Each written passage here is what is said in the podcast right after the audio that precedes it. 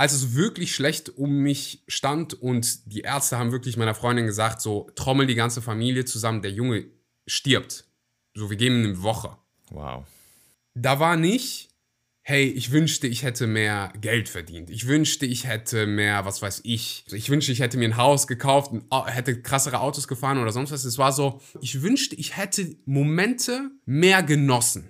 Ich wünschte, wenn ich gearbeitet hätte, hätte ich mehr fokussierter gearbeitet und wenn ich am Strand gewesen wäre, dann wäre ich lieber mehr am Strand gewesen und hätte nicht noch irgendwie, ah, morgen ist noch das, übermorgen ist noch das. Ich hatte sehr dieses zukunftsorientierte Mindset, was dir weiterhelfen kann. Was auf der Strecke geblieben ist, ist dieser gegenwärtige Moment und das habe ich da so krass gerafft. So, als ich da lag, habe ich mir so gewünscht, einfach, so romantisch sich das jetzt anhört, so einfach meine Freundin im Arm halten zu können oder irgendwie ein Abendessen mit, meiner, mit meinen Freunden zu haben. Das waren so die Momente, wo ich so, boah, das hätte ich jetzt gerne wieder. Meine Freunde, willkommen zurück bei The Chainless Life, deinem Podcast für ein freies, selbstbestimmtes Leben. Hier spricht dein Host Misha und gemeinsam tauchen wir jetzt wieder ein in eine Chainless Story, die sich gewaschen hat. Ich hatte nämlich das Vergnügen, mit Axel Schura zu sprechen, der vor ein paar Jahren noch ein Versicherungsvertreter war, dann alles gekündigt, alles verkauft hat, um als digitaler Nomade um die Welt zu reisen und dann auch als zertifizierter Ernährungsberater, der vegan lebt, diesen Lifestyle nach außen zu tragen, um so Menschen auch zu helfen, gesund zu bleiben, nicht krank zu werden. Und jetzt wird es richtig spannend, denn genau das, was sich Axel auf die Flagge geschrieben hat, nämlich anderen Leuten zu helfen, nicht krank zu werden, ist ihm dann trotz seines super gesunden Lifestyles selber passiert.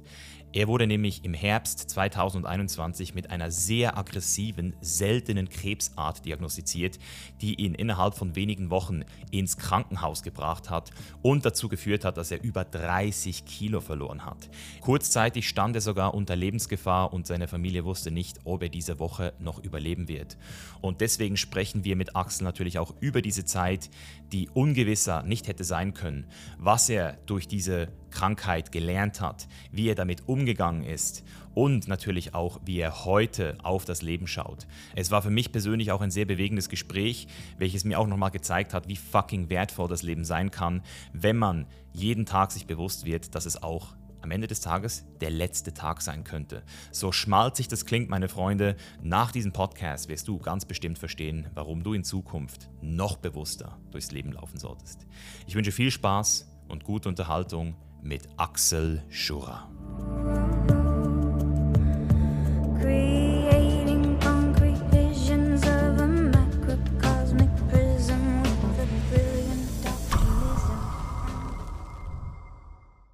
Alright, Axel, dann sage ich willkommen in der Show.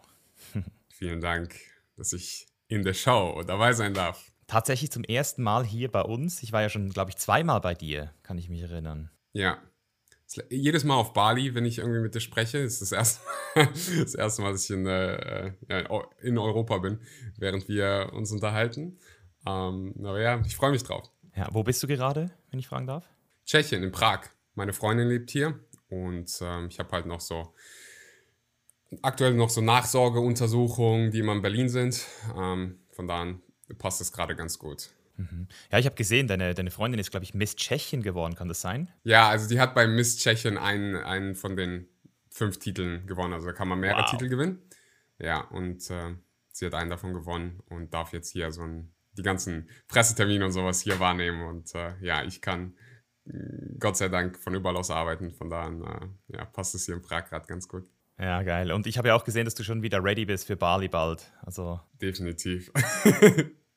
das waren so meine, meine, meine erstes Ziel wieder, wenn ich, wenn ich irgendwo hinreise. Weil Europa im Sommer, ich weiß nicht, wie du das siehst, ich lieb's im Sommer. Sobald es dann irgendwie kälter wird als 10 Grad, denke ich so, hm, wo geht's denn jetzt hin? Und Bali ist so mein, mein absoluter Traum. Wahrscheinlich, was so Thailand für dich ist, ist Bali für mich. Und ähm, ja, da geht's im Oktober wieder hin. Ja, muss ich dich auch noch konvertieren. Den, den, ich glaube, den Ferdi habe ich gekriegt jetzt. Ich glaube, der, der hat Blut geleckt. Der war auch immer Bali ja. und jetzt wollte er gar nicht mehr raus aus Kopangan. ja, ja, ja. Der meinte zu mir, ja, Axel, ich bin für so einen Monat in, ähm, auf Kopangan. Und dann irgendwie so jetzt ist er wiedergekommen. Das war Dezember, also ich glaube, er war sechs Monate da. Ja, er hat sich gut gegeben, der Ferdi. Ja, Axel, äh, super spannend äh, und, und super schön, dich heute hier zu haben. Nicht nur unter den Umständen hier für den Podcast, sondern auch, dass du gerade hier bist, dass du gerade hier sprechen kannst, dass du Lebensfreude ausstrahlst. Ähm, es ist ja fucking viel passiert seit unserem letzten Gespräch und ich habe mir natürlich deinen ganzen Content auch gegeben, habe das auch vor ein paar Monaten mitgekriegt auf Instagram und ähm, habe dann so gedacht, so wow, crazy. Und ähm, bevor wir jetzt vielleicht in diese Thematik starten, für den Zuhörer, der jetzt noch gar nichts von dir mitgekriegt hat, der noch gar nicht weiß, wer du bist, ähm, vielleicht mal so introducing yourself. Axel, wer, wer bist du? Stand heute. Stand heute oder wer ich war?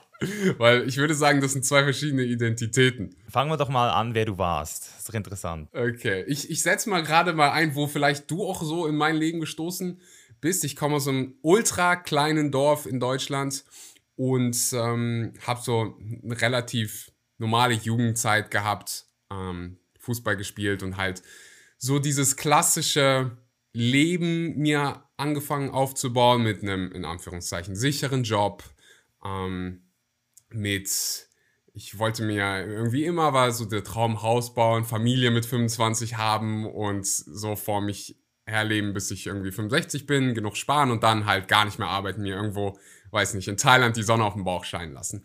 Und hab mich früher oder später dann, also nach dem ganz normalen Abitur, habe ich mich dann halt so mit der Frage beschäftigt, was will ich denn jetzt eigentlich für den Rest meines Lebens machen?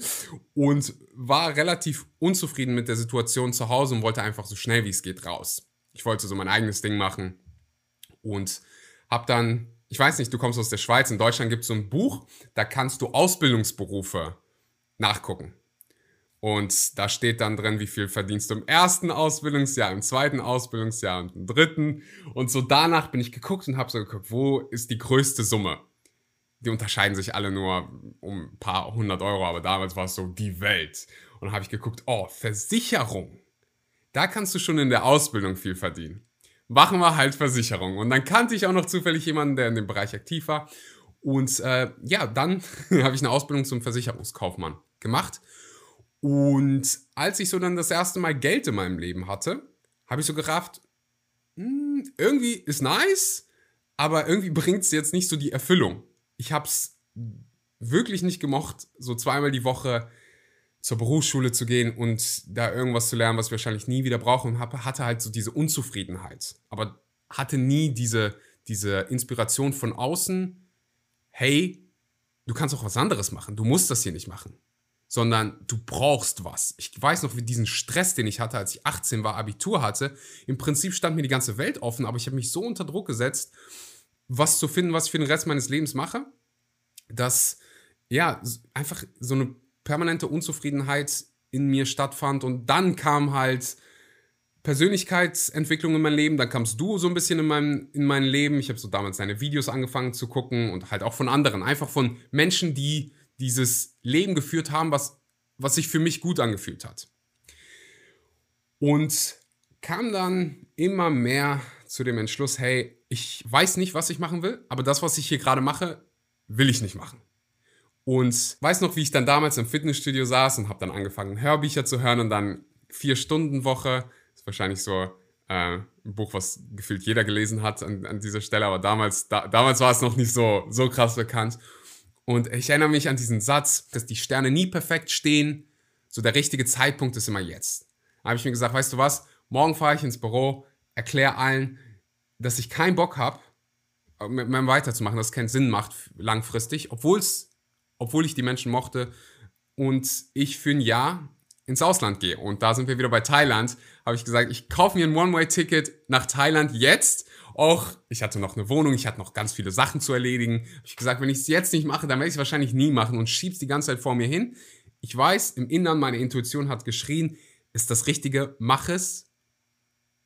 Und so fing dann die ganze Reise für mich an, bin dann nach Thailand und aus, diesen, aus diesem Jahr wurde dann ein paar Jahre und da habe ich mich dann so ein bisschen, also da habe ich angefangen, mich selbst zu finden, mich damit zu beschäftigen, hey, was will ich eigentlich machen? Was ist so meine Mission im Leben?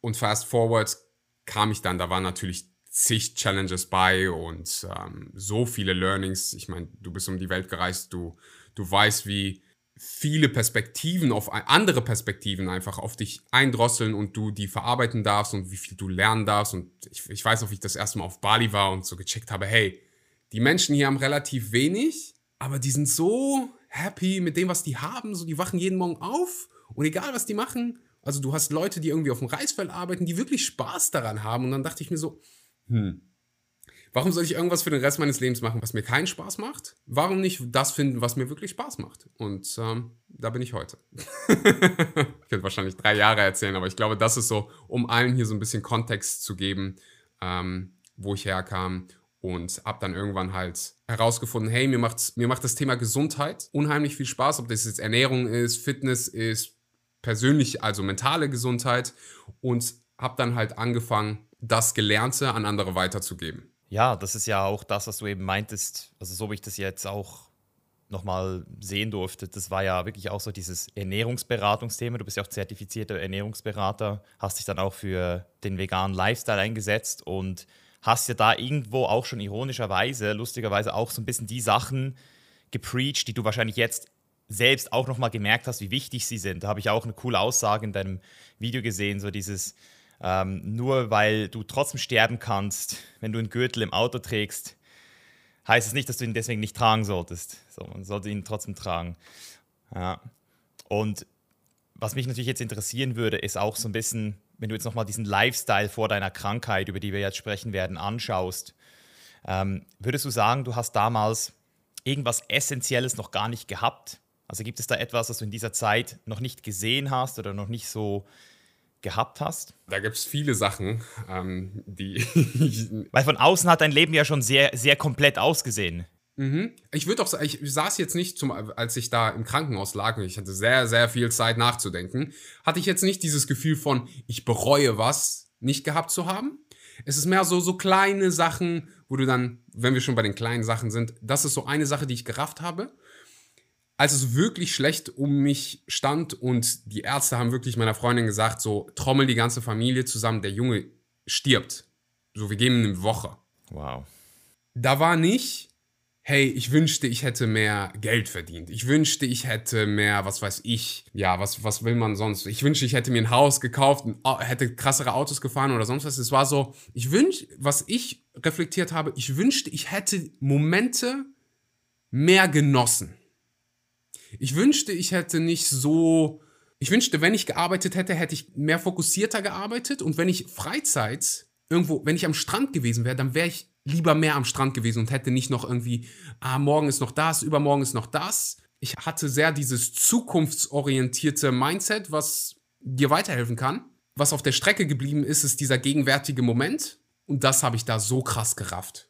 So, als ich da lag, habe ich mir so gewünscht, einfach, so romantisch sich das jetzt anhört, so einfach meine Freundin im Arm halten zu können oder irgendwie ein Abendessen mit, meiner, mit meinen Freunden zu haben. Das waren so die Momente, wo ich so, boah, das hätte ich jetzt gerne wieder.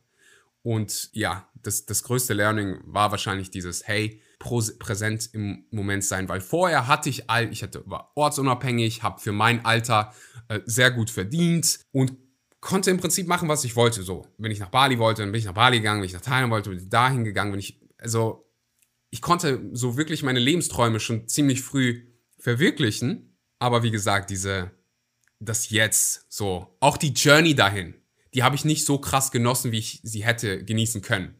Insbesondere so die Anfangszeit. Du musst nicht strugglen, so, das ist alles nur in deinem Kopf. Du wertest das Ganze. Du musst, es muss sich nicht beschissen anfühlen, bei Null anzufangen. So, du kannst Freude daran haben. Und da, da, das hatte ich so, hm, ah, ich wünschte, ich könnte jetzt zurückgehen und so Axel wachrütteln mit 18 Jahren und sagen, hey, Digga, genieß die Zeit, nimm das nicht für selbstverständlich. Diese kleinen Dinge, diese kleinen Dinge sind die großen Dinge. Mhm, Finde ich geil. Und ich, ich glaube, dass wir diesen Teil auch an den Schluss dieses Gesprächs hängen werden, weil das auch nochmal so ein bisschen mehr Perspektive geben wird, ähm, was jetzt aus dieser Erkenntnis entstanden ist, an Entscheidungen und vielleicht auch an neuen Sachen, die jetzt sich gerade geben. Ähm, aber bevor wir jetzt dort reingehen, für die ganzen Zuhörer, die dein Video auf YouTube noch nicht gesehen haben, was ich übrigens sehr mutig und sehr stark fand, ähm, dich auch in dieser, in dieser ähm, noch sehr verletzlichen Form zu zeigen. Also du hast ja auch mehrmals gesagt, dass du sehr emotional bist, sehr, äh, sehr emotional wurdest auch im, im Video und du hast ja auch direkt nach der Chemotherapie der letzten dieses Video aufgezeichnet. Das war für mich ein sehr mutiges Video und, und deswegen würde ich einfach dir gerne jetzt auch so ein bisschen die, die, ähm, die Bühne überlassen, vielleicht da nochmal so reinzugehen und den Zuhörer mitzunehmen, wo das in deinen Augen zum ersten Mal angefangen hat. Also was war so dieser erste Moment, der dazu geführt hat, dass du überhaupt bewusst wurdest, dass du krank bist. Weil das ist, das ist so spannend, finde ich, so dieses, hätte man es vermeiden können, hätte man es früher wissen können. So. Wahrscheinlich eher nicht. Also bei ähm, vielen, die irgendwie mit so einer Diagnose, mit irgendeiner Krebsdiagnose diagnostiziert werden,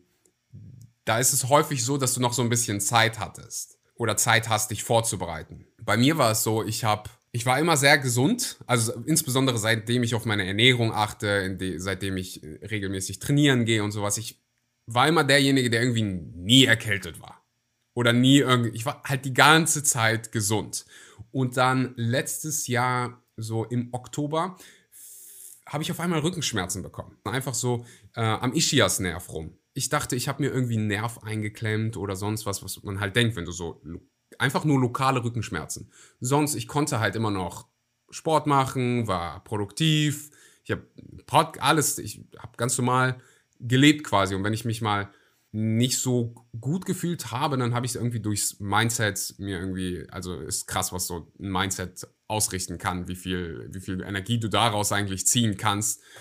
Und dann wurden halt diese Rückenschmerzen immer, immer schlimmer, bis zu einem Punkt, wo ich nachts einfach nicht mehr schlafen konnte. Also wirklich nur so zwei Stunden maximal.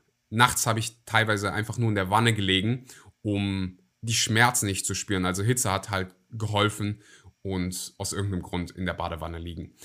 Ähm, das war alles im Oktober und das ist alles in, innerhalb eines Monats wurde es halt richtig wild. Von kleinen Rückenschmerzen zu immer, immer stärkeren. Bin natürlich, ich bin zum Arzt gegangen, ich bin ins Krankenhaus gefahren, habe halt gesagt, ich habe übertriebene Rückenschmerzen. Könnt ihr mir irgendwas, äh, könnt ihr mir irgendwas sagen, was los ist? Warst du da in Bali? Nee, da war ich äh, in Prag. Und die haben dann Untersuchungen gemacht und die konnten halt relativ sagen, so, ey, du hast nicht hier irgendwie einen Bandscheibenvorfall oder so, weil, also die machen da irgendwelche Tests mit dir und ich konnte mich halt noch richtig dehnen und es war halt so asymptomatisch. Also haben die mir gesagt, so, hm, wahrscheinlich ist das dieser Ischias-Nerv. Ähm, da kannst du jetzt nicht super viel machen. Und dann wurde es halt irgendwann so krass, dass ich halt, ich habe wirklich alles ausprobiert. Physiotherapeuten, Allgemeinmedizin, überall. Und irgendwann hat eine Physiotherapeutin gesagt, so, Jung, ich fühle da Sachen in deinem Bauch. Ich glaube, das ist was anderes als Rückenschmerzen. Und mein Bauch fing sich auch an, so, der wurde halt immer aufgeblähter. Also quasi wie Wasser, hat halt immer noch übertrieben krassen Sixpack, war halt aber so ein bisschen nach außen stehend, als wenn man so die ganze Zeit aufgebläht wäre. Aber sie meinte, sie fühlt da irgendwas, ähm, geh doch mal zu der Ärztin bin ich zu der Ärztin gegangen und die hat dann so einen ganz schnellen Test gemacht, wo du die Entzündungswerte im Körper bestimmst und die waren bei einem übertrieben abnormalen Level. Und die hat dann gesagt, du gehst jetzt sofort ins Krankenhaus. Direkt.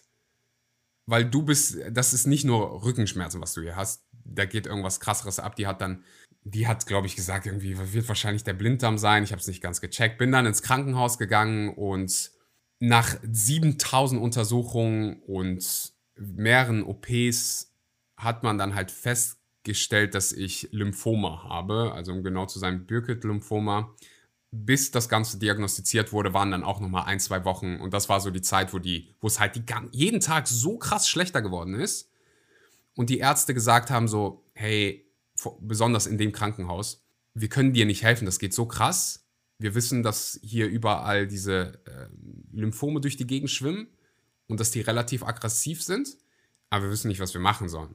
Also ist das ein Blutkrebs? Na, ist es kein, kein Blutkrebs in dem Sinne, ähm, also die richtige Diagnose, die ich bekommen habe, ist Burkitt Leukämie, was an Leukämie, wenn du an Leukämie denkst, denken viele an, ähm, an Blutkrebs, was ja auch Blutkrebs ist. Aber das ist eine, mir fällt gerade wieder Deut das deutsche Wort für äh, Lymphoma, Lymphdrüsenkrebs, das ist, glaube ich, ähm, das ist im, im Prinzip, also es gibt verschiedene Arten wieder davon. In Afrika kriegen insbesondere Kinder das. Ist allgemein übertrieben selten. Sehr, sehr, sehr, sehr selten, äh, dass man das überhaupt bekommt. Äh, Kinder, häufig bekommen Kinder das. Äh, Gerade in Afrika, die bekommen es dann so, im, haben dann Tumore im Gesicht.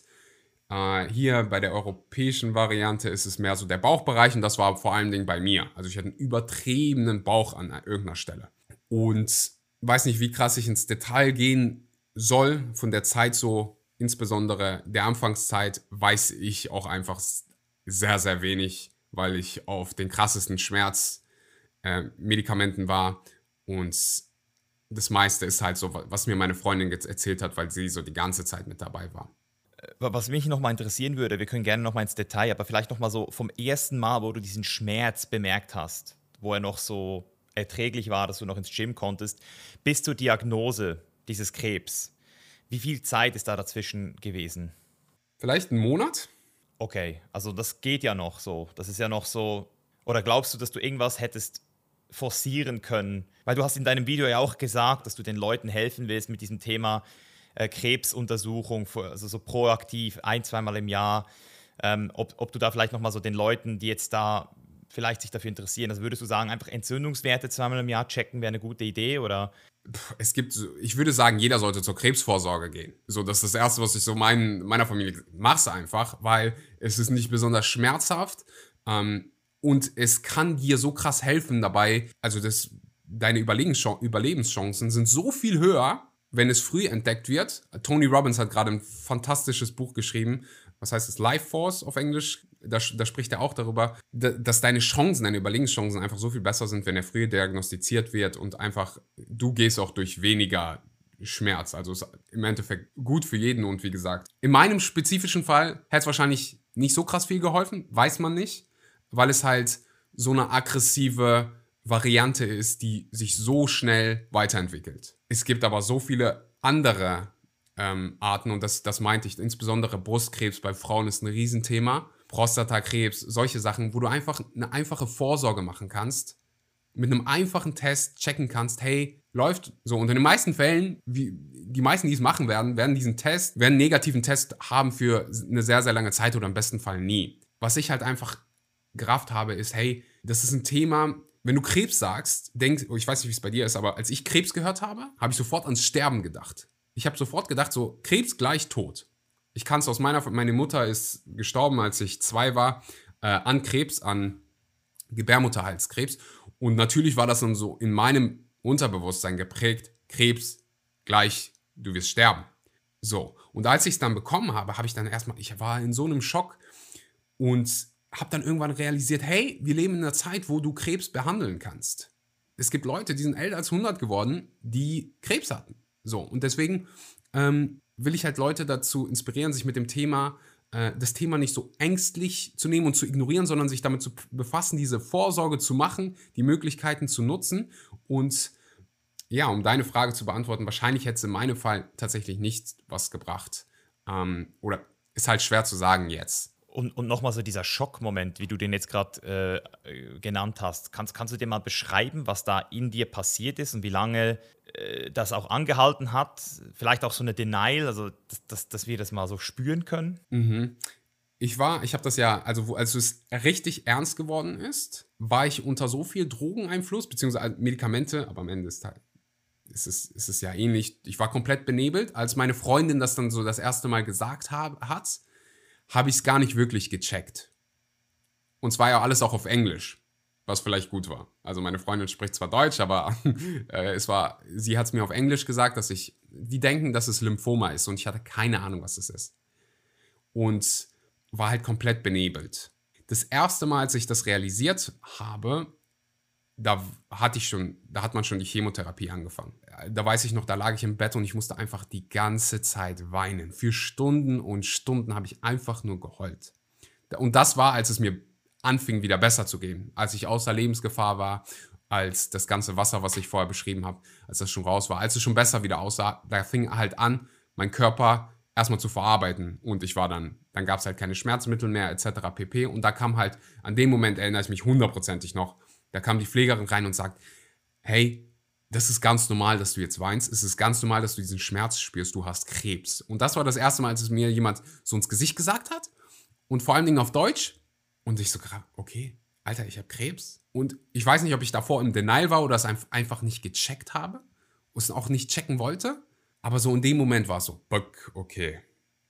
Scheiße. Scheiße, ey. Ja, und das war so, nachher hat mir halt meine Freundin erst alles erzählt. So was passiert ist. Als ich so gehört habe, so die Ärzte meinten so, du hast eine Woche. Zu ihr dann halt auch. Das war so, puh. Wie hat sich meine Familie fühlen müssen? Und da sind wir wieder bei, so, woran du denkst in diesem Moment. Ich habe so an meine Familie und sowas gedacht. Nicht, ob ich es jetzt packe oder nicht. Ich bin halt so, ich schaff's eh. So, ich habe halt diesen Glauben, wo ein Problem ist, da ist eine, irgendwie eine Lösung und habe halt auch, das haben die mir nachher alles erzählt. So, ich habe die ganze Zeit gesagt, ich mache mir keine Sorgen, ich krieg das irgendwie gepackt. Ähm, und die, am Anfang hat man so Überlebenschancen von 90 Prozent mit mir kommuniziert. Ich glaube, okay, dann gehen wir mal einfach mal davon aus, dass ich zu den 90 Prozent gehören werde. So. Und das war, um wieder auf deine, deine, deine Frage zurückzugehen, ich probiere halt so wirklich so, so gut wie es geht, das zu beschreiben, aber vieles war halt in diesem absoluten Schockstadium, dass du, vieles habe ich auch einfach vercheckt, ver vergessen, verdrängt, aber in dem Moment erinnere ich mich. Ja, ich habe in deinem Video auch diese Warum-Frage rausgehört, die mich wahrscheinlich auch kaputt gemacht hätte. Das ist nämlich genau diese Frage, die dir in diesem Moment wahrscheinlich am wenigsten nützt, aber trotzdem dich den ganzen, die ganze Zeit penetriert. Oder warum ist mir das passiert? Ich bin doch so gesund. Also, mhm. wie lange ist das gegangen, ja. dieses Spielchen, diese Gedankenkreise? Wahrscheinlich so eine Woche oder zwei und es hat meinen Kopf aufgefressen. Es hat, war wirklich die unproduktivste Frage, die man sich wahrscheinlich stellen kann, aber in dem Moment ist halt nicht, du denkst nicht an äh, produktive Fragen, du, ich bin halt aufgewacht und hab, ah, was ist hier gerade passiert? Vor drei Wochen war ich noch im, im Fitnessstudio und habe mehrere hundert Kilo gedeadlift und jetzt liege ich hier und kann nicht mehr aus meinem Bett raus, kann nicht mehr aufstehen. Und dann kam halt diese Warum-Frage, warum gerade ich? Was habe ich falsch gemacht, dass ich jetzt durch diesen Quatsch hier gehen muss? So, womit habe ich das verdient? Und um jetzt mal eben so diese, diese dieses positive Mindset außen vor zu lassen, ich habe mir dann auch so Fragen gestellt wie, hey, wie kann es sein, dass ich, ich habe Leute in meiner Familie, die achten null auf Ernährung, die rauchen, die trinken, machen all diese Dinge und die müssen sich nicht mit so einem Quatsch umgeben. So, die müssen jetzt nicht hier irgendwie sechs Monate Chemotherapie machen. So, warum habe ich das bekommen? Was habe ich falsch gemacht? Und ich habe den Ärzten die Frage gestellt, so, Erzählt mir, was habe ich falsch gemacht? Und die meinten dann halt einfach so knallhart, ganz ehrlich, wir nennen das hier PP, persönliches Pech. So, du hast dir das nicht verdient. Was denkst du, was wir den Kindern sagen, die auf der Kinderstation sind, die irgendwie mit zwei Jahren Leukämie bekommen haben? So, du hast nicht genügend Sport gemacht, du hast dich nicht gesund genug ernährt. Wir haben halt alle so ein, wir leben halt, oder ich habe für 26 Jahre meines Lebens Gesundheit für selbstverständlich genommen, habe nicht gecheckt, dass es irgendwann so vorbei sein kann. Keiner von uns weiß es. So, das kann bei dir irgendwas, das kann sowas sein wie Krebs, das kann sowas sein wie so viele Autounfälle passieren jeden Tag. Aber du denkst halt nicht so daran. Du nimmst es so das Leben fast schon für selbstverständlich. Und diese Warum-Frage hat mich an den Punkt gebracht, dass ich halt dann auch aktiv nach Hilfe gesucht, gesucht habe. Also ich war vorher schon immer offen für solche Dinge wie ähm, Therapie. Und im Krankenhaus wurde mir dann auch so eine Therapeutin angeboten, die dann reingekommen ist. Und ich habe der dann gesagt, so, warum ist es mir passiert? Und sie hat mich dann dazu gebracht, zu fragen, diese Frage zu, warum mir in, in eine positive Frage umzuwandeln. In wie könnte es dein Leben positiv verändern? Und das war natürlich erstmal knüppelhart, das zu irgendwie zu akzeptieren. Aber ich habe halt gerafft, es führt mich nirgends hin, mir weiter diese Frage zu stellen, warum ich, also dieses, diese Opferrolle, die ich in dem Moment angenommen habe. Und vorher war ich halt wirklich so dieses, ich habe mein Leben selbst unter Kontrolle, ich bin verantwortlich für meine Gefühle, für meine Emotionen, ich kann mein Leben bestimmen. Also ganz weit weg von dieser Opferrolle. Da habe ich jahrelang dran gearbeitet, dass ich nicht in dieser Opferrolle bin. Aber da war ich wirklich ganz tief in dieser Opferrolle. Warum gerade ich? So, womit habe ich mir das verdient? Ja, Mann. Zum Glück habe ich gesagt, ich nehme die Hilfe an und arbeite daran, da wieder rauszukommen. Also auch mental hundertprozentig mental. Mental ist war tausendmal schwieriger als die physischen Schmerzen. Also du kannst mental kannst du so hart leiden, ich glaube, physisch kannst du gar nicht so hart leiden, weil, mental, weißt du, gegen physische Schmerzen haben die mir halt irgendwas gegeben. So. Die Schmerzen waren nicht so krass. Die, das Mentale, dieser, dieses, du musst dich mit dem Tod beschäftigen. Du bist 26 Jahre und auf einmal beschäftigst du dich mit dem Tod. Also so richtig in, in dem Sinne von, natürlich habe ich vorher Bücher über den Tod gelesen, Marcus Aurelius und sowas mich damit beschäftigt, aber so das, dem ins Gesicht zu gucken, zu raffen, hey, es kann vorbei sein, ist hart. Ja, Mann, ich fühle dich voll, weil das ist ja genau das Ding. Man kann sich immer, man denkt, man kann sich darauf vorbereiten, aber wenn es dann soweit ist, so wenn es dann Stunde X geschlagen hat und du dem Tod in die Augen gucken musst, so dann, dann weißt du, Alter, das das ist, das ist fucking crazy. Und, und was ich vielleicht an dieser Stelle noch ergänzen möchte, weil ich eben auch ähm, zwei Krebsfälle in der Familie habe und ähm, das Thema Krebs im Allgemeinen so ein, so ein Thema ist, das auch in der spirituellen, pseudospirituellen Szene sehr oft gerne so erklärt wird durch, durch, ja, da hast du negative Gedanken oder du hast Gefühle, die du ähm, unterdrückst oder du hast dort irgendwie etwas nicht richtig gemacht. Das finde ich eben auch sehr äh, gefährlich, weil wir dann oft denken, dass wir ja irgendwie das produzieren. Aber eben, du hast es gerade angesprochen, ein zweijähriges Baby äh, oder zum Teil auch Tiere in der Natur, die kriegen ja auch Tumore, die kriegen ja auch Krebs.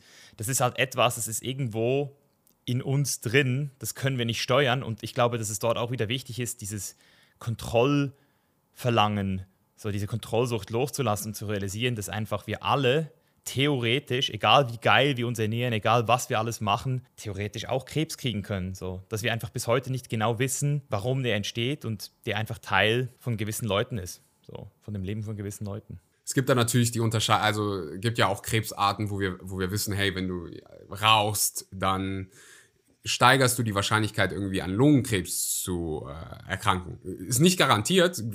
Hörst ja auch immer so, ja, aber mein Vater hat irgendwie 60 Jahre geraucht und nie Lungenkrebs bekommen.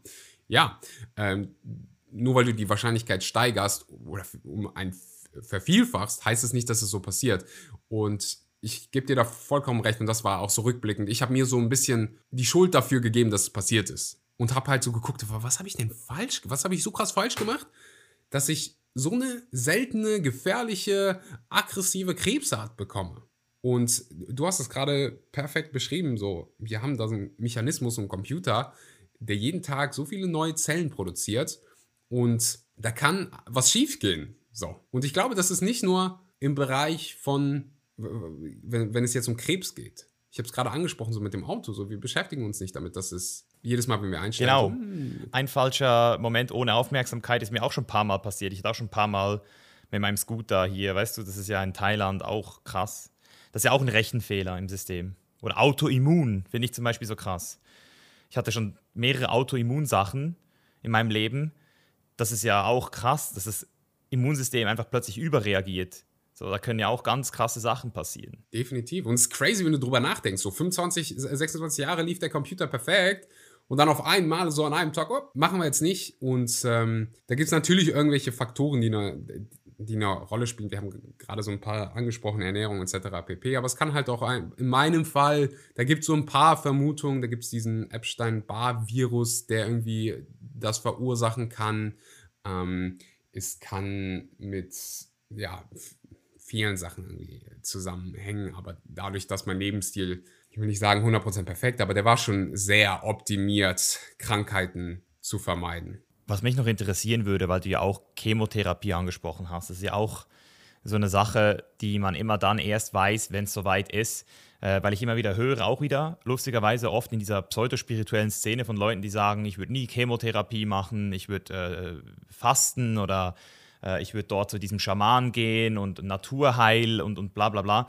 Gab es bei dir, gab's bei dir einen Gedanken, nicht Chemo zu machen und eine alternative Behandlungsmethode zu wählen? War das überhaupt eine Option für dich in dem Moment? Äh, nicht, nicht wirklich, einfach weil ich so wenig Zeit hatte. Also als man mir dann gesagt hat, hey, das ist, was du hast, wir wissen das haargenau, äh, das wollte ich halt wissen. So bevor ich mich mit irgendwas beschäftige, ich will haargenau wissen, was los ist. Und heutzutage gibt es halt Möglichkeiten, das haargenau rauszufinden. Die haben Knochenmark, ähm, Knochenmarkspunktion gemacht. Waren das auch die OPs, die du angesprochen hast? diese Knochenmarkpunktion? Äh, nee, Knochenmarkpunktion kannst du rein theoretisch auch ohne Betäubung machen. Ist halt hart schmerzhaft, ähm, aber ich war ja eh unter Schmerzmitteln, deswegen war egal. Die hatten, ich, ich hatte ähm, dadurch, dass so viele Tumore dadurch die Gegend ja quasi ihr Unheil getrieben haben, ähm, waren meine Harnwege quasi verstopft, beziehungsweise also Urin konnte halt nicht mehr richtig abfließen, was halt sehr, sehr schlecht ist, wie ich äh, gelernt habe. Ähm, sodass die da so Schienen gelegt haben, damit, die, damit das da quasi durchfließen kann ohne Probleme, damit diese ganzen Giftstoffe abtransportiert werden konnten. Das waren so die ersten beiden OPs. Also äh, krebstechnisch OP hat man hat man nichts gemacht, ähm, was halt einfach unrealistisch gewesen wäre. Also bei manchen Krebsarten kannst du den Tumor ja rausschneiden und dann hoffen, dass nichts passiert oder sonst was. Bei mir war es halt über den ganzen Körper, Knochenmark war befallen und deswegen hat man mir dann halt gesagt, so, normalerweise behandeln wir das mit der Chemotherapie. Du hast zwei Optionen. Entweder Option A, du machst Chemotherapie, hier, das sind deine Überlebenschancen. Oder du machst halt irgendwas anderes. Du wartest, du hoffst, du betest. Und ich war halt an einem Punkt, wo ich gemerkt habe, ey, es wird hier. Also das war schon, nachdem die Ärzte gesagt haben, du hast nur noch eine Woche. Da hatte ich nicht mehr wirklich die Möglichkeit, irgendwie jetzt zu sagen, hey, ich esse jetzt für die nächsten zwei Wochen nur noch Äpfel und hoffe, dass da irgendwie was bei rumkommt. Und im Prinzip habe ich auch gefastet. Ich habe nicht gegessen. So, es war nicht, ich weiß nicht, ob es an den Medikamenten war, äh, an den Medikamenten lag oder an den, an den ganzen Giftstoffen in meinem Körper. Ich habe absolut nichts runterbekommen und einfach alles wieder, ich habe mich übergeben, sobald ich was gegessen habe. Also ich habe nicht gegessen, ich habe im Prinzip gefastet und ähm, das hat nicht so toll funktioniert. Deswegen kam halt für mich in dem Moment nur noch in Frage, hey, so, mach die Chemo um vielleicht nochmal zum mentalen Aspekt zu kommen, ähm, zwei Fragen, kannst du die nacheinander beantworten, kannst du auch auswählen, welche zuerst. Äh, so, diese Zeit, die ist ja nicht einfach, also wir reden hier von mehreren Monaten im Krankenhaus, kann man das so bestätigen? Mehrere Monate. Also ich war ein Tag, zwei Tage und eine Nacht im Krankenhaus nach meiner OP und das war schon für mich so, boah, krass. So, und dann habe ich an Ferdinand gedacht und seine Story. Und wenn ich jetzt an deine Story denke, dann denke ich so, okay, wir reden hier nicht von Tagen, Wochen, sondern wir reden von Monaten. Erste Frage, was hat dir in dieser Zeit am allermeisten Kraft gegeben? Und die zweite Frage, was hat dich in dieser Zeit am allermeisten oder am allereffektivsten auch wieder abgelenkt, dass die Zeit auch vorübergegangen ist? Vielleicht, um, die, um noch ein bisschen mehr Kontext, Kontext zu geben, dann, dann komme ich zu den, zu den zwei Fragen. Also, als man dann die Chemotherapie angefangen hat, hat man sehr schnell gemerkt, die schlägt sehr, sehr gut an weil sehr schnell sehr viele Krebszellen abgestorben sind. Das Problem ist, dass wenn du zu viele tote Krebszellen im Körper hast, irgendwann deine Nieren so ein Problem haben. So die insbesondere, also bei mir war der Fall, die waren eh schon angeschlagen von dem, von dem Quatsch vorher und jetzt mussten die halt noch diese ganzen toten Krebszellen ausscheiden und die ganzen Giftstoffe und hast du nicht gesehen und die haben dann nicht mehr mitgemacht. Die haben dann gesagt, also die waren dann halt einfach schlichtweg überfordert. Und in der Charité waren die dann so weit, dass die gesagt haben, hey, wir lassen die Chemotherapie laufen, während wir den an eine Dialysemaschine ähm, hängen. Und eine Dialysemaschine, also ist quasi wie so eine Blutwäsche, die wäscht dein Blut. Es geht aus deinem Körper raus in so eine Maschine, da wird es gesäubert und kommt zurück zu dir. Und das ist halt so ein Hardcore-Prozess, der auf der Intensivstation gemacht wird. Und Chemotherapie tötet halt alle schnell wachsenden Zellen, gute und schlechte. Und in meinem Fall dann halt auch so viele gute, dass das Immunsystem so schwach war, dass du quasi isoliert werden musst. Also nicht nur Krankenhaus, sondern auch isoliert. Das heißt, jeder, der reinkommt, muss so einen besonderen Anzug tragen mit einer Haube über die Haare. Du darfst die nicht wirklich anfassen, denen nicht wirklich nahe kommen. Und es durfte halt auch Corona-bedingt nur eine Person rein. Und um die Frage zu beantworten, was mir Stärke gegeben hat, das war so definitiv so meine Familie. Die haben mich nicht aufgegeben. Also kann ich die auch nicht aufgeben. So, ich kann ja einfach sagen, also, ja, scheiß drauf, ich mache jetzt einfach nichts. Ähm, und insbesondere so in der richtig knallharten Zeit war es so mein Bruder, der mit der wirklich jeden Tag von morgens bis abends mit mir in diesem Zimmer war, Intensivstation, der hat mir so viel Kraft gegeben und halt allgemein auch so meine Freunde, meine Familie. Ich habe täglich so viele Nachrichten bekommen. Von dir, du hast mir eine Nachricht geschickt, daran erinnere ich mich.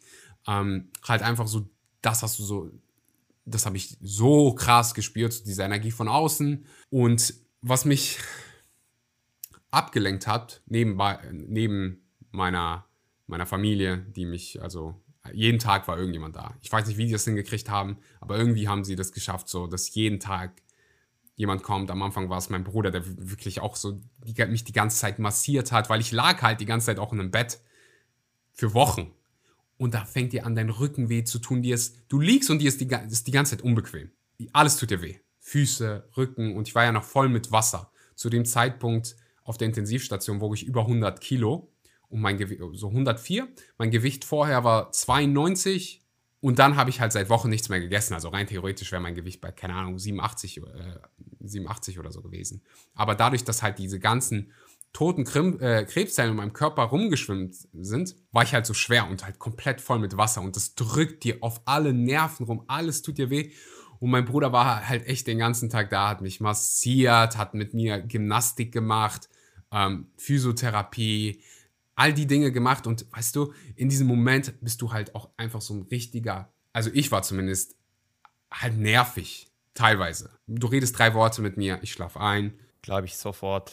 Wäre wär ich auch, Mann. Und halt auch einfach angepisst, an, ja, so. Und mein Bruder war halt so die ganze Zeit, egal wie genervt ich war, egal wie, wie down ich war, der war halt so die ganze Zeit da und ähm, hat so, hat einfach, ich weiß nicht, wie das, ich weiß wirklich nicht, wie der mich ausgehalten hat, aber der hat so gepackt und das war so meine Quelle für Stärke, so meine Freundin, ähm, allgemein meine Familie, meine Freunde, die mir dann die ganze Zeit irgendwie so Nachrichten geschickt haben und das geht so dann zu deiner zweiten Frage hinüber, was mir, was mich abgelenkt hat. Meine Freunde, meine Familie ähm, und dann halt auch einfach so Sachen wie YouTube, Netflix, mein Therapeut hat mir ziemlich schnell gesagt, so, such dir irgendwas, womit du dich ablenken kannst. Irgendwas, was dir Freude gibt, irgendwas, wo du dich gut beifühlst.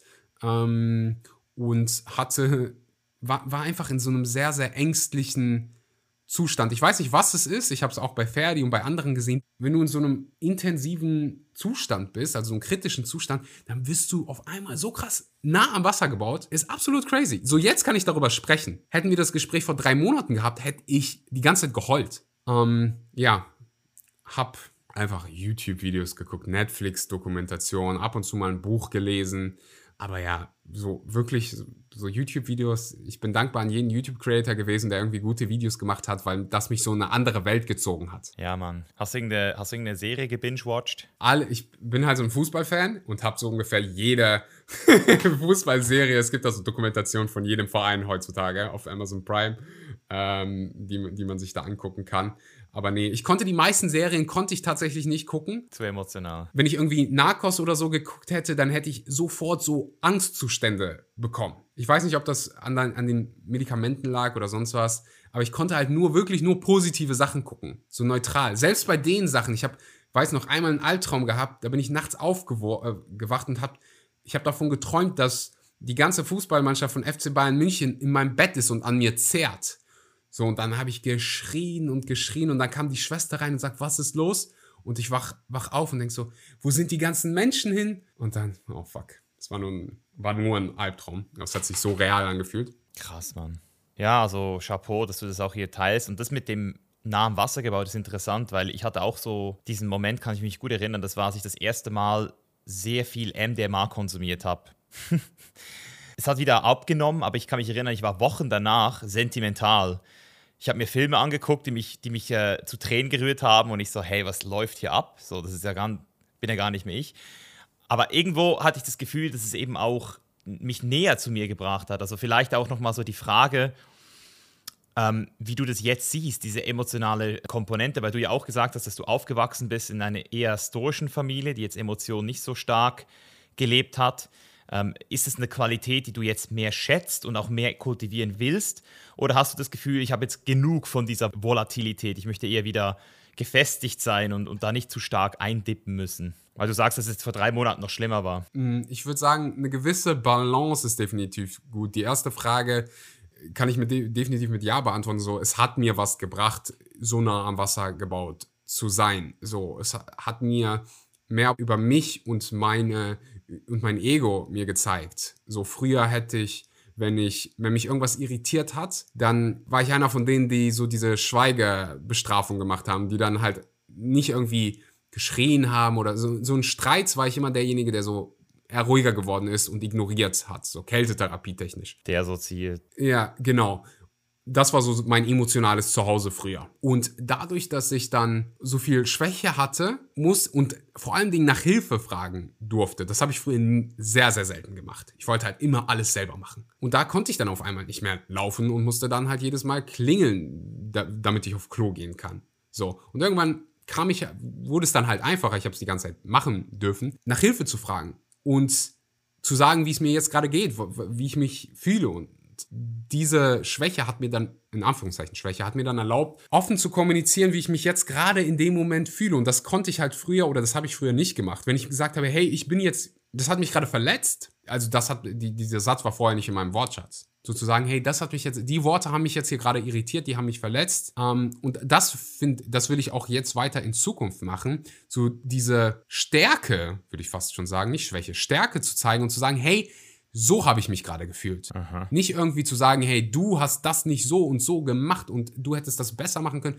oder ich ignoriere es, sondern hey, das hat mich hier gerade irgendwie getroffen. Ich bin jetzt gerade sauer, ich bin jetzt gerade traurig, ich bin jetzt gerade so und so, sondern also einfach, einfach es nicht. Aber zu sagen, wie man sich gerade in dem Moment fühlt, das hat mir das auf jeden Fall gezeigt. Ich würde aber sagen, so eine gewisse Festigkeit ist auf jeden Fall ähm, was Positives. Also ich erinnere mich, weil du es gerade angesprochen hast, ich habe diese Dokumentation geguckt, ähm, My Octopus Teacher, kennst mhm, du das? Mhm, habe ich schon gehört, habe ich immer noch nicht geguckt, aber. Ich habe geheult wie sonst was. Und das ist, also es ist, ein sehr, ist schon ein emotionaler Film, aber es hat mich mitgenommen, als wenn gerade jemand gestorben wäre. So, ähm, also so eine gesunde Mischung daraus. Und jetzt kann ich ja auch darüber sprechen und was ich gelernt habe, anderen weitervermitteln.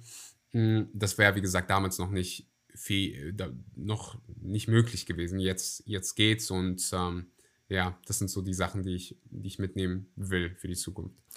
Ähm, vielleicht nochmal so, um diesen, diesen ganzen Part abzuschließen. Also jetzt gerade bist du ja, kann man das sagen, offiziell geheilt oder ist jetzt aktuell noch so eine Routineuntersuchung fällig? Also wie hat sich vielleicht jetzt auch so deine, dein Lifestyle verändert in dem Bereich jetzt in Bezug auf den Krebs? Also dass du da jetzt ähm, sensibler geworden bist oder dass du jetzt eben auch Sachen anders entscheiden musst, deswegen, dass du vielleicht weniger traveln kannst, weil eben in Bali jetzt, um jetzt wieder zu Ferdi zu kommen, wäre es ja wahrscheinlich nicht so optimal gewesen, dort dann in der Intensivstation zu landen. Nein, nein, nein, definitiv nicht. Ähm, ich, also ich bin mir relativ sicher, dass auf Bali ich es nicht gepackt hätte. Einfach, ähm, weil die dann nicht so fortgeschritten sind wie, wie an anderen Orten. Also es macht echt einen Unterschied, wo du behandelt wirst. Um, das passt dann auch noch perfekt zu, also deine Fragen passen so perfekt zu, zu, zu dem restlichen Verlauf. Ich habe dann halt diese Chemotherapie gemacht. Es ging mir physisch gesehen die ganze Zeit also im Vergleich zu der Intensivstation besser. Ähm, irgendwann waren halt, war halt das Wasser wieder raus. Dann wog ich auf einmal so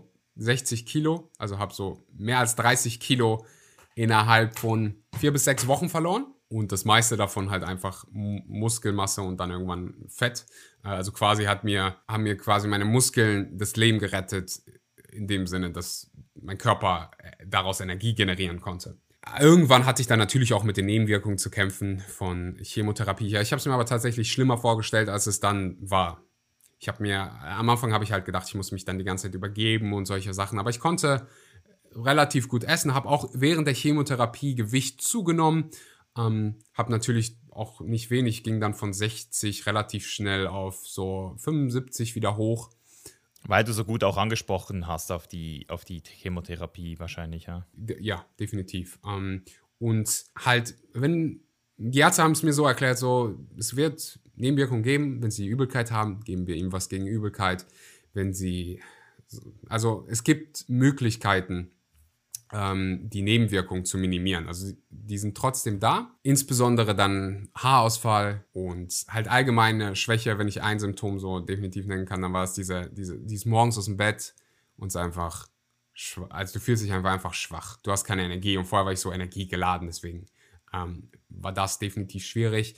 Aber ja, die Therapie hat gut angeschlagen, hab mich irgendwie mit Sachen abgelenkt und irgendwann kam halt auch, kam so das Ende der Therapie mir entgegen. Und da habe ich mich dann halt zum ersten Mal wieder beschäftigt, so äh, mit der Frage, so, was mache ich jetzt? Wie geht jetzt das Leben weiter? Weil geheilt, in Anführungszeichen, wirst du erst dann, also der Arzt wird dir erst dann sagen, du bist geheilt, wenn du diese, diese fünf Jahre äh, nach, nach, Diagnost, äh, nach Diagnose überstanden hast und quasi alle Tests negativ sind.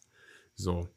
Da war für mich aber klar, ich kann jetzt nicht fünf Jahre in Unsicherheit leben und da wieder auch in Zusammenarbeit mit meinem Coach, slash Therapeuten, der hat mir ziemlich schnell klar gemacht, hey, du kannst jetzt nicht so leben, als wenn du damit rechnen würdest, dass es zurückkommt. Du darfst so leben, als wenn jeder Tag ein Geschenk ist und wirklich so, gerade am Anfang hat es mir geholfen, so von Tag zu Tag zu leben. So morgens aufzuwachen, zu sagen, so heute lebe ich und das ist gut. Ähm, und einfach damit, damit, damit zu rechnen, dass ich ein gesundes, langes Leben führe. Weil alles andere gibt dir Unsicherheit, Angst und ich hatte definitiv diese Angst von, hey, es kommt wieder, war da und ist jetzt teilweise manchmal noch da. So, wenn ich jetzt irgendwie Bauchschmerzen bekomme, denke ich nicht irgendwie so, ich habe gerade was Falsches gegessen, das hatte ich neulich, sondern so, hey, scheiße, nicht, dass jetzt irgendwas scheiße, passiert ist. Ja, Mann. Das ist halt wieder dein Gehirn, probiert dich in Anführungszeichen dafür zu beschützen oder dich daran zu erinnern, hey, das hier könnte gefährlich für dich sein. So, das ist der Löwe, der dich wieder angreifen könnte. Ähm, also das kommt definitiv wieder. Ich muss gar nichts machen, also ich muss keine Nachsorgeuntersuchung oder sonst was machen. Es wird dir halt alles empfohlen zu machen. Also regelmäßig diese Knochenmarkspunktion, es gab zwei CT-Scans, also so, das nennt man dann Krebsnachsorge. Das macht man dann halt, wie gesagt, fünf Jahre ähm, mit immer weniger werdenden Tests. Also jetzt ist es, glaube ich, jedes Quartal irgendwie so eine Knochenmarkspunktion, dann ist es jede sechs Monate ähm, und das sind so die, die Rahmenbedingungen äh, medizinisch. So der, Im Prinzip muss ich gar nichts davon machen, aber wird, wie gesagt, geraten. Ist, ich bin nicht der erste Fall und die haben dann einen Therapieplan entwickelt, so an dem ich mich größtenteils auch einfach halten will. Und so eine Knochenmarkspunktion ist wirklich halb so wild. Insbesondere, wenn man sie unter äh, Betäubung macht. Man kriegt dann so, ja, ist nicht so Anästhesie, sondern ich probiere mich an den Namen zu erinnern. Ist halt was, was du gespritzt bekommst und dann drei Stunden, vier Stunden checkst du nichts. Du bist einfach quasi high. Mhm. So der, der assoziiert auch von, von deinem Körper oder wie? Du kannst halt sprechen, Leute können dich ansprechen, aber du checkst es nicht wirklich. Ketamin? Nee, nicht Ketamin. ähm, habe ich Menschen schon beobachtet, die Ketamin bekommen. Ich habe es selbst nie bekommen, aber ich war als in, in Indien als Backpacker unterwegs und da haben sich Leute das gegeben. Ähm, das heißt irgendwas mit Dormi, Kum, Dormi, äh, es fängt mhm. mit Dormi an. Das, das kann ich dir sagen. Ähm, ist halt einfach, du, du spürst keine, keine, keine Schmerzen, es benebelt dich. Okay. Alles klar. So, aber ein paar Stunden später checkst du wieder. Also du denkst, du checkst alles, du bist schon definitiv noch ein bisschen benebelt, aber ähm, das geht relativ, äh, relativ gut. Ich, um, um deine Frage so, um zurück zu deiner Frage zu kommen, ist definitiv mal nicht vorbei. Insbesondere so dieses Mentale zu akzeptieren, das, was passiert ist und jetzt wieder ins Leben zu starten, weißt du? Und das auf allen Ebenen. Ob das jetzt irgendwie im Fitnessstudio ist, so diese, so humble zu sein und wieder die, die kleinen Gewichte zu nehmen, weißt du? Die, die unter 10 Kilo hanteln. Und darauf zu fokussieren, mich nicht mit dem ganz alten Axel zu vergleichen, der, der so eine Maschine war, sondern mit dem Axel von gestern was kann ich heute ein bisschen besser machen? Wo, wo steigere ich mich heute? Welchen Progress, welchen Fortschritt kann ich heute feiern im Vergleich zu gestern? Oder dann, das, um auf die Fitnessebene zu bringen, beim letzten Mal, als ich im, ähm, im Fitnessstudio war. Wenn ich mich mit dem Prime-Axel, nenne ich es manchmal, vergleichen würde, dann, dann wäre es wahrscheinlich wieder demotivierend und ähm, ja, so, so das habe ich für mich herausgefunden, das funktioniert. Wirklich diese kleinen Fortschritte von Tag zu Tag. Und vielleicht auch nochmal so auf, auf dein Business und deine Arbeit bezogen. So, hattest du auch da Erkenntnisse, was am Ende wirklich am meisten Wert hat? Also gab es Sachen, die du jetzt entschieden hast, ganz konkret, die du mehr machen möchtest oder weniger machen möchtest oder vielleicht gar nicht mehr machen möchtest? Ja, gab es mehr mit Menschen im Anführungszeichen echten Leben, also äh, physisch. Ich habe vorher schon Retreats gehostet und habe dann halt gecheckt, so, boah, das ist das, was mir eigentlich am meisten Spaß macht. Ist es monetär das Beste? Ist es zeittechnisch das Beste? Wahrscheinlich nicht. Aber es macht mir so unfassbar Spaß, dass ich mehr davon machen will. Also wirklich diese, diese Retreats waren einfach so magisch, die Zeit mit Menschen so zusammen, so zusammen daran zu arbeiten. Das hat mir einfach so viel Bock gemacht und das habe ich dann nachher so gecheckt. So, mh, hm, davon will ich mehr machen.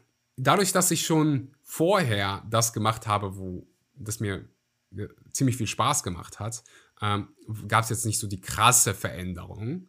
Aber mal definitiv mir mehr Pausen zu gönnen und mehr Zeit zum Reflektieren zu nutzen. So diese Pausen halt einfach fast schon systematisch mir wirklich mich auch dran zu halten, weil oft sage ich so, ah, da mache ich irgendwie da eine Woche Urlaub, aber dann ist man halt so in diesem ah, Arbeitsmodus und das will ich mir fest vornehmen, so in Bezug auf mein, auf mein Business, mir Pausen zu gönnen, zu reflektieren, ab und an auch mal ein langes Wochenende zu machen, ähm, und auch einfach mal Abstand zu nehmen. So dieser Abstand, um dann wieder zu realisieren, hey, das will ich machen, das macht mir gerade Bock, das macht mir weniger Bock, weil das verändert sich ja auch.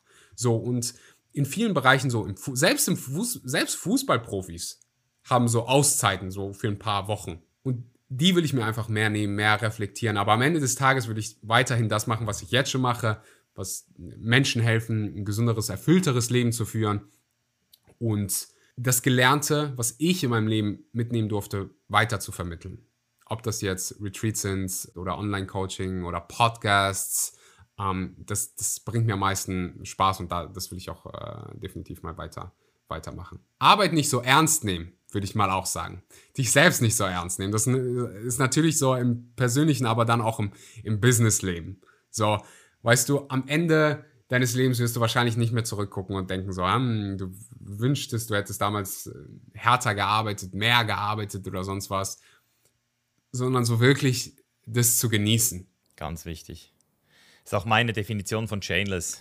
Also sich selbst nicht so ernst zu nehmen. Das, ist, das muss ich mir immer wieder sagen. Seit mehreren Jahren muss ich mir das immer wieder bewusst machen. So, hey, nimm dich selbst nicht so ernst. Das ist so befreiend. Das ist wirklich pure Freiheit, wenn du das schaffst ähm, weil du dann immer wieder rauszoomst und realisierst, was eigentlich gerade Ja, genau.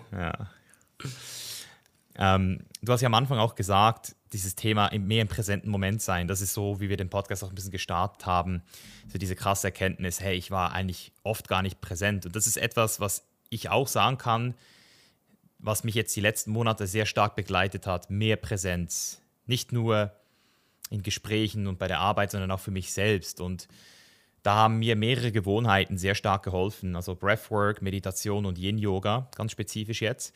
Und gab es da auch etwas, was du jetzt ganz neu in dein Leben integriert hast, an Gewohnheiten, was jetzt jeden Tag oder jede Woche auch wirklich im Leben von Axel neu dazugekommen ist? Ich würde sagen, ich habe vorher schon viel reflektiert. Ich habe auch vorher schon meditiert äh, und mehrere Dinge gehabt, die mich quasi dazu geleitet haben, ähm, mehr präsenter zu sein. Ich, ich würde jetzt nicht sagen, dass es da eine Routine gibt, die mir jetzt äh, mehr dazu geholfen hat. Es ist mehr in diesen Momenten, wo ich mich quasi dabei erwische, hey, jetzt bin ich nicht gerade präsent und dann überhaupt diese, also Nummer eins ist halt immer Awareness. Ich bin mir jetzt gerade bewusst, ich denke gerade an irgendwas anderen, anderes oder ich, ich weiß nicht, ob du das kennst, wenn du mich, dich mit jemandem unterhältst und du denkst gerade an was völlig anderes. So, und dann ist es halt diese Gewohnheit, wieder zurück zum Moment zu kommen und mich darauf zu fokussieren, so was passiert jetzt gerade. Eine Sache, die ich ernster nehme, ist mein Sonntag, den ich frei mache, wo ich kein Social Media probiere zu benutzen. Den nehme ich, den nehme ich ernster. Ich kann nicht sagen, dass ich 100% da bin, aber der hilft mir definitiv dabei, zu, wieder zu, zu checken, hey, aus meiner Bubble so ein bisschen rauszukommen, zu checken, so, okay, das hier ist gerade das hier ist gerade wichtig, das ist eher wichtiger, äh, weniger wichtig. Und jetzt gehe ich auch einfach mal einen Sonntag durch die Stadt und chill auch einfach mal. So, bin irgendwo, Kaffee trinken und ich trinke einfach nur Kaffee. Ich denke nicht irgendwie an den nächsten Schritt im Business oder mit dem kann ich den nächsten Podcast machen. Ich chill einfach. Ich mache einfach mal nichts. Geil. Einfach mal genießen, nichts zu tun. Ich gehe spazieren und ich gehe einfach nur spazieren. Wirklich dir auch mal selbst einfach zu gönnen ja, ich gönn mir mehr. Du hast mir, gerade, die Reflexion kam gerade, ich gönn mir auch einfach mal, ich erlaube mir selbst auch mal nichts zu tun. Absolut einfach gar nichts zu tun. Beautiful. So fucking wichtig, Mann. Mehr gönnen, das ist so, so schön, sich einfach selbst mehr zu gönnen. Ähm, was ich auch bei mir entdeckt habe jetzt, ist wirklich so genießen, wie viel Freude das ins Leben bringt, wenn du einfach genießen kannst, wenn du Essen genießen lernst, was ja auch aus dem Bodybuilding bei uns oder aus dem Fitness zum Teil sehr stark missbraucht wurde für, für Essen muss funktionieren, Kalorien tracken und dann rechnen, während du isst. Und, und jetzt einfach wieder an dem Punkt zu sein, wo ich Zero Track, also schon seit Jahren, aber jetzt auch noch mal viel bewusster einfach das Essen konsumiere, weil ich habe einen Anker, den, der, der ist mir erst vor ein paar Monaten so richtig bewusst geworden, warum ich, obwohl ich schon Ewigkeiten kein Bodybuilding mehr mache und, und nichts mehr tracke, trotzdem immer noch ähm, oft Essen runterschlinge, statt es zu genießen. Und dieser Anker waren Proteinshakes. Weil diese fucking Proteinshakes, egal wie geil die schmecken, die habe ich immer einfach runtergetrunken, weil die einfach möglichst schnell funktionieren sollen. So, hey, komm ins Blut rein. Und dadurch, dass die zweimal pro Tag immer noch runtergeschletzt wurden, war das immer noch ein Anker. Und dann habe ich angefangen, auch das, was ich trinke, das, das Wasser bewusster zu trinken, Schluck für Schluck die Kühle in meinem Körper zu fühlen und habe auch angefangen, eben das Essen wieder mehr zu genießen. Und das ist so viel Pleasure, das du da erzeugen kannst. Und, und das ist, glaube ich, das, was du eben am Anfang auch gemeint hast, so dieses, den präsenten Moment auskosten, Mann. Ausdrücken die Zitrone da. Alles mitnehmen. Ja, ausdrücken die Zitrone, definitiv. Ja, crazy, ey. Ähm, ich habe noch aufgeschrieben, das vielleicht hast du das schon beantwortet, aber ich finde es trotzdem interessant, ähm, noch die Frage zu stellen, so dieses Prioritäten. Also haben sich deine Prioritäten verändert? Du hast jetzt schon gesagt, du gönnst dir mehr, du hast einen Sonntag, aber gibt es auch sonst noch so etwas auf dieser Metaebene, wo du ganz klar höher wertest, zum Beispiel eben Familie oder, oder vielleicht irgendwelche Menschen, die jetzt du nochmal ganz anders siehst? Persönliche Beziehung hat sich von weit unten bis nach ganz, ganz oben gearbeitet. Einfach halt auch Zeit für Freunde mehr zu nehmen. Vorher war es halt Business war so fast auf einer Welle. Also ich hatte schon eine Freundin, die war mir schon, das war schon einer meiner Prioritäten. Also es war schon eine hohe Priorität, so so einen engen Freundeskreis zu haben. Ähm, aber da, das hat sich auf jeden Fall nochmal geschiftet. Nach ganz, ganz weit oben Zeit mit den Leuten zu verbringen, die ich, die ich liebe, die ich gerne um mich herum habe und wirklich einen Effort, Effort zu machen, die um mich herum zu haben. So, weil vorher habe ich halt, war ich halt viel am Reisen und da war es nicht mal so ganz, ganz einfach, die Menschen zu sehen, die dir vielleicht so ganz, ganz nahe standen. So. Und dir die Zeit dafür zu nehmen. Es ist halt einfacher, mein eigenes Ding zu machen. Meine Freundin war eh die ganze Zeit äh, dabei. Das heißt, ich hatte irgendwie schon dieses, dieses soziale Bedürfnis hatte ich abgedeckt, dadurch, dass ich die ganze Zeit meine Freundin dabei hatte. Aber habe mich jetzt nicht darum gekümmert, irgendwie mehr Zeit mit meinen Freunden zu verbringen, sondern war halt so, es war Freundin und Arbeit. Und jetzt nehme ich mir halt auch einfach mehr Bewusstsein mit meinen Freunden, gehe auf Trips mit denen, ähm, oder jetzt dieses Wochenende ist Geburts mein Geburtstag und ich habe mir wirklich mal dieses Mal in Anführungszeichen den Hustle gemacht und alles organisiert und alle kommen irgendwie aus gefühlt einem anderen Ort äh, und alle zusammen und das ist halt so jetzt so einer meiner Prioritäten, wirklich die, diese persönlichen Beziehungen, weil an die denkst du zurück, wenn es ernst wird. Und ich weiß, du hast das Buch gelesen, ähm, The Regrets of the Dying von Bronnie Ware. Ich, fällt dir der deutsche Titel gerade ein? Fünf Dinge, die die Menschen bereuen vor ihrem Tod, irgendwie sowas. Die Sterbende bereuen, irgendwie ja. so. Also, wenn du das eingibst bei Google, dann solltest du das Buch finden. Und da war halt auch oft dieses, ich wünschte, ich hätte meine persönlichen Beziehungen mehr gepflegt. So, ich wünschte, ich hätte mehr Zeit für Freunde ge gehabt ähm, oder gemacht. Und das ist definitiv so einer der, der höheren Prioritäten geworden. Zeit mit den Menschen, die du liebst, so romantisch das klingen mag.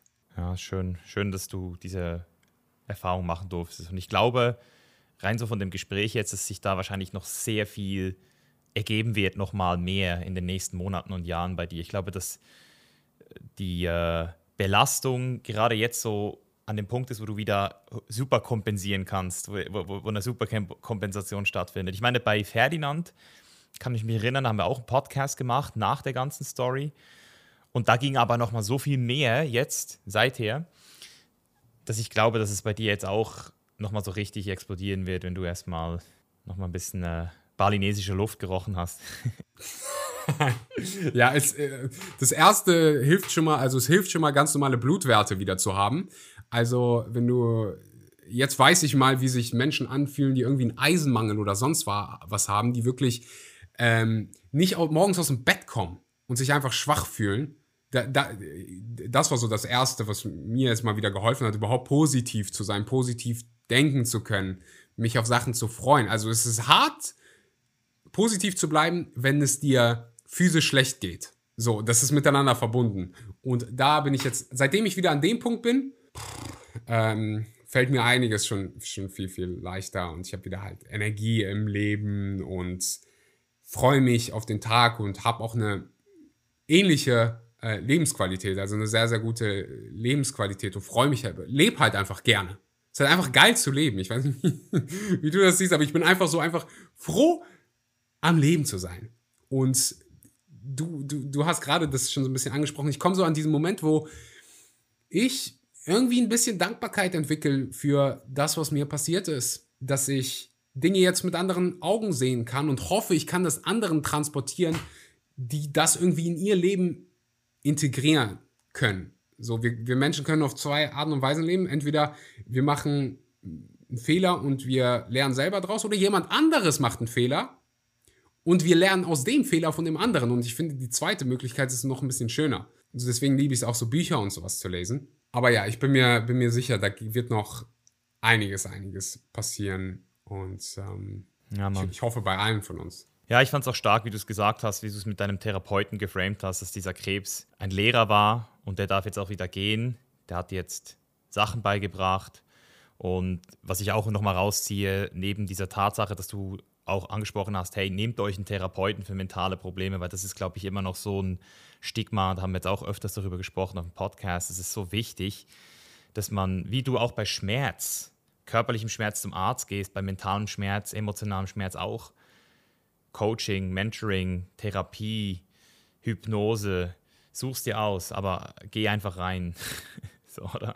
Ja, ich würde sogar so weit gehen und sagen, auch wenn du jetzt nicht gerade äh, mentale Schwierigkeiten hast, kann Therapeut, Mentor, sonst was dir trotzdem weiterhelfen, weil keiner, ich habe noch nie einen Menschen getroffen, der eine perfekte Kindheit hat oder hatte. Und da gibt es so viel zu entdecken, so viele Dinge, die du dir selbst noch vielleicht noch gar nicht bewusst bist.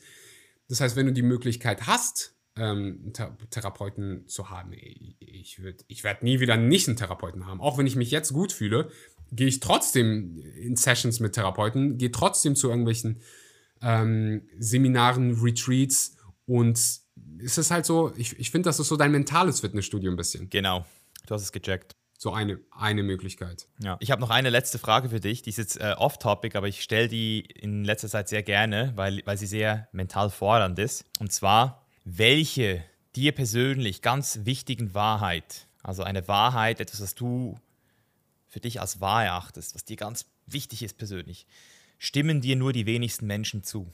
Uff, wow.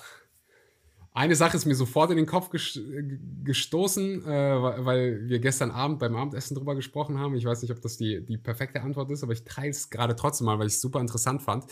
Ähm, in diesem Körper habe ich nur ein Leben. Und die Familie meiner Freundin, die ähm, die sind definitiv auch äh, spirituell, die sind Hindus. Und da meinte die Schwester von meiner Freundin dann so, hm, ich glaube halt daran, dass, es ein, dass du nochmal lebst. Und dann sage ich, ja, könnte sein, will ich auch glauben, ich weiß es aber nicht. Und deswegen, um, um deine Frage zu beantworten, ich bin mir sicher, das sind Menschen, die, die denken so, hey, ich habe auch noch ein zweites, drittes Leben Zeit. Mich würde mal interessieren, was du denkst. Gibt es ein zweites Leben? Oder vielleicht ist das schon unser zweites Leben oder drittes? Ich glaube, ich habe ja ähm, eine, eine Experience mit 5MEO DMT gemacht und da so einmal kurz in die Unendlichkeit reingetappt und glaube deswegen, dass in der Unendlichkeit alles, alles einmal passiert. Also es gibt in der Unendlichkeit den Fall, dass es nur ein Leben gibt, aber es gibt wahrscheinlich auch den Fall, dass es mehrere Leben gibt, weil in der Unendlichkeit ja alles theoretisch durchgespielt werden kann. also rein, rein vom Ausdehnungsfaktor her ähm, glaube ich schon, dass es ähm, Möglichkeiten gibt. Aber für mich ist das, was die meisten Menschen unter einem neuen Leben verstehen, nicht, nicht das, wie ich es sehe. Also ich glaube schon, dass du nur ein, also dass das Ego, so wie du dich selbst erfährst, dass es das nur einmal gibt. Ich glaube auch nicht an Past Life Regression. Ich glaube auch nicht, dass du alte Leben fühlen oder sehen kannst, sondern ich glaube wirklich, dass ähm, diese Experience hier einmalig ist in diesem, in diesem Ich-Konzept. Aber dadurch, dass es ständig ausdehnt, sich das Universum, und gleichzeitig aber auch ständig wieder zusammenfällt und wieder ausdehnt, dass das eigentlich nonstop jetzt gerade passiert, dass das dann eben in dem, in dem Fall auch so wie so ein ewiger Tanz ist, in dem alle Experiences gleichzeitig passieren. Also es gibt auch in dem Bewusstsein kein Zeit und kein Raum mehr. Ja. Ich glaube, worauf wir uns alle einigen können, ist, in dem Körper haben wir mal definitiv nur ein Leben. Äh, also in dem Körper jetzt in dem du jetzt gerade bist, ähm, den gibt es nur einmal. Und das finde ich auch unfassbar motivierend, diesen, diesen, diese Erkenntnis, dass Zeit limitiert ist. Das gibt mir sogar noch mehr Motivation, jetzt mein Leben noch mehr zu genießen und nicht irgendwie zu warten, bis ich, weiß ich nicht, 65 bin und dann in Rente gehe und genug gespart habe, sondern jetzt wirklich Gas zu geben, das Leben auszukosten, den Beruf, deine Berufung quasi sollte dir so viel Spaß machen, dass jeder Tag, du, du in jedem Tag das Gefühl hast, du lebst jetzt richtig. Du bist zufrieden mit dem, was jetzt gerade so ist. Und äh, weil wir am Ende der Episode sind, muss ich dir da auch einfach für den Rest meines Lebens einen Shoutout geben, weil ich war damals in meinem Dorf, weißt du, da gab es nicht viele Leute, die irgendwie gesagt haben, hier, lebt den Shameless Lifestyle und hast du nicht gesehen. So, denk mal anders, hinterfrag mal deine eigenen Glaubenssätze. So, ich bin mir sicher, 99% haben das Wort Glaubenssätze noch nie da benutzt. Und dadurch, dass ich Zugriff halt auf Wissen aus dem Internet hatte, deine Videos gucken konnte, habe ich so erstmal gerafft, so, hm, ich kann ja auch was anderes tun. Ich kann ja auch meine eigenen Glaubenssätze mal hier hinterfragen und ich kann mein Leben verändern. Ich muss das hier nicht machen. Ich muss nicht das machen, was meine Eltern gut finden, sondern ich kann ja auch das machen, was ich gut finde. So, und du und auch andere Menschen, ich habe mir so Denkanstöße damals gegeben und äh, ja, an dieser Stelle einfach mal äh, auch nochmal danke dafür und äh, danke, dass du diesen Podcast hast. Allgemein so danke an jeden hier, der irgendwie so das Gelernte mit anderen weitergibt. Ja, also auch an dieser Stelle nochmal danke an dir, Axel, dass du hier diese Story mit uns geteilt hast, weil ich fand sie sehr inspirierend. Ich kann mir nicht mal vorstellen, durch was du gegangen bist und ich äh, finde das einfach schon alleine so wertvoll, diese Perspektive von dir jetzt zu kriegen und dich auch weiterhin zu verfolgen und zu beobachten und zu sehen, wo deine Reise noch hinführt und hoffentlich noch viel auch wieder von dir zu lernen. Es ist ja immer ein Geben und ein Nehmen. Kommt immer mhm. was zurück. Deswegen Kommt danke, dass du hier warst. ich danke dir. Hey, bevor du jetzt abhaust, eine wichtige Frage. Hast du durch diese Episode in irgendeiner Weise Mehrwert für dich generieren können oder hat sie dich unterhalten oder zu neuen Erkenntnissen gebracht? Dann tu mir eingefallen und gib mir 15 Sekunden deiner Zeit und bewerte den Chainless Life Podcast jetzt in deiner App mit einer 5-Sterne-Bewertung. Ob das Apple Podcast, Spotify oder eine andere App ist, spielt keine Rolle, aber dein Support zählt, denn Support ist kein Mord. Ich bedanke mich jetzt für jeden, der sich diese 10 bis 15 Sekunden genommen hat und wenn du mehr über unseren heutigen Gast, über mich oder The Chain is Live erfahren möchtest, dann check auch unbedingt die Links in den Show Notes ab. Dort findest du nämlich auch unter anderem einen Link zu unserem neuen Freiheitsquiz, in dem du innerhalb von sieben Minuten rausfinden kannst, wie frei du wirklich bist. Besten Dank und wir hören uns nächste nächste Woche wieder. Dein Mischa. Peace out.